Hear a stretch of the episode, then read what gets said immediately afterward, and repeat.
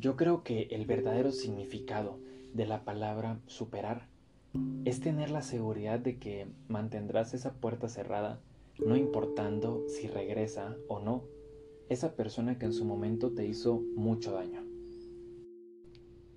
Y es que a veces pasa, ¿no? De que esa persona que te hizo mucho daño se va de tu vida. Tú también lo haces, la relación se terminó, llegaron hasta aquí, ok, cada quien por su camino. Pasan semanas, pasan meses, años, tú te empiezas a reconstruir, empiezas a hacer nuevas amistades, tu vida da un giro de 360 grados, quizás tienes un nuevo empleo, empiezas a estudiar X o Y carrera, empiezas a, tomar fotografías, a dedicarte a esto, a lo otro, y de repente todo en tu vida va bien.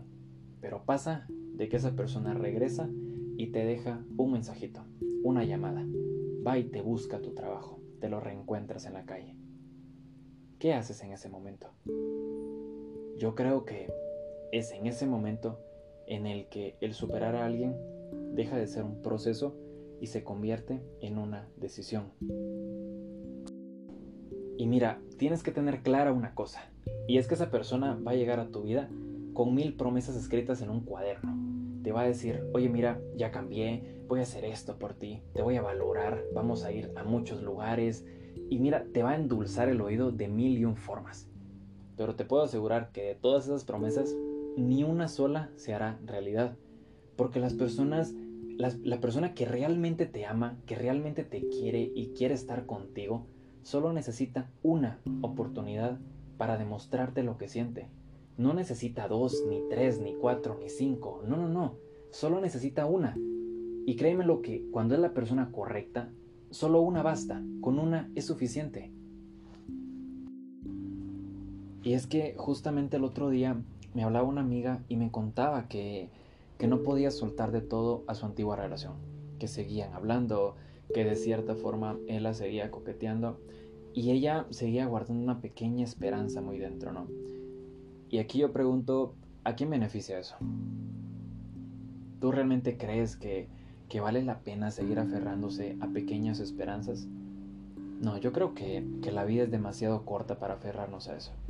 Yo creo que si nos vamos a aferrar a algo, va a ser a un amor completo, a un amor 24/7 a un amor verdadero, a un amor sin límites, a un amor de esos que, te arranca la ropa, un amor de esos intensos así que van a 100 kilómetros por hora, ¿no? Yo creo que son esos amores, esas personas por las que vale la pena aferrarse.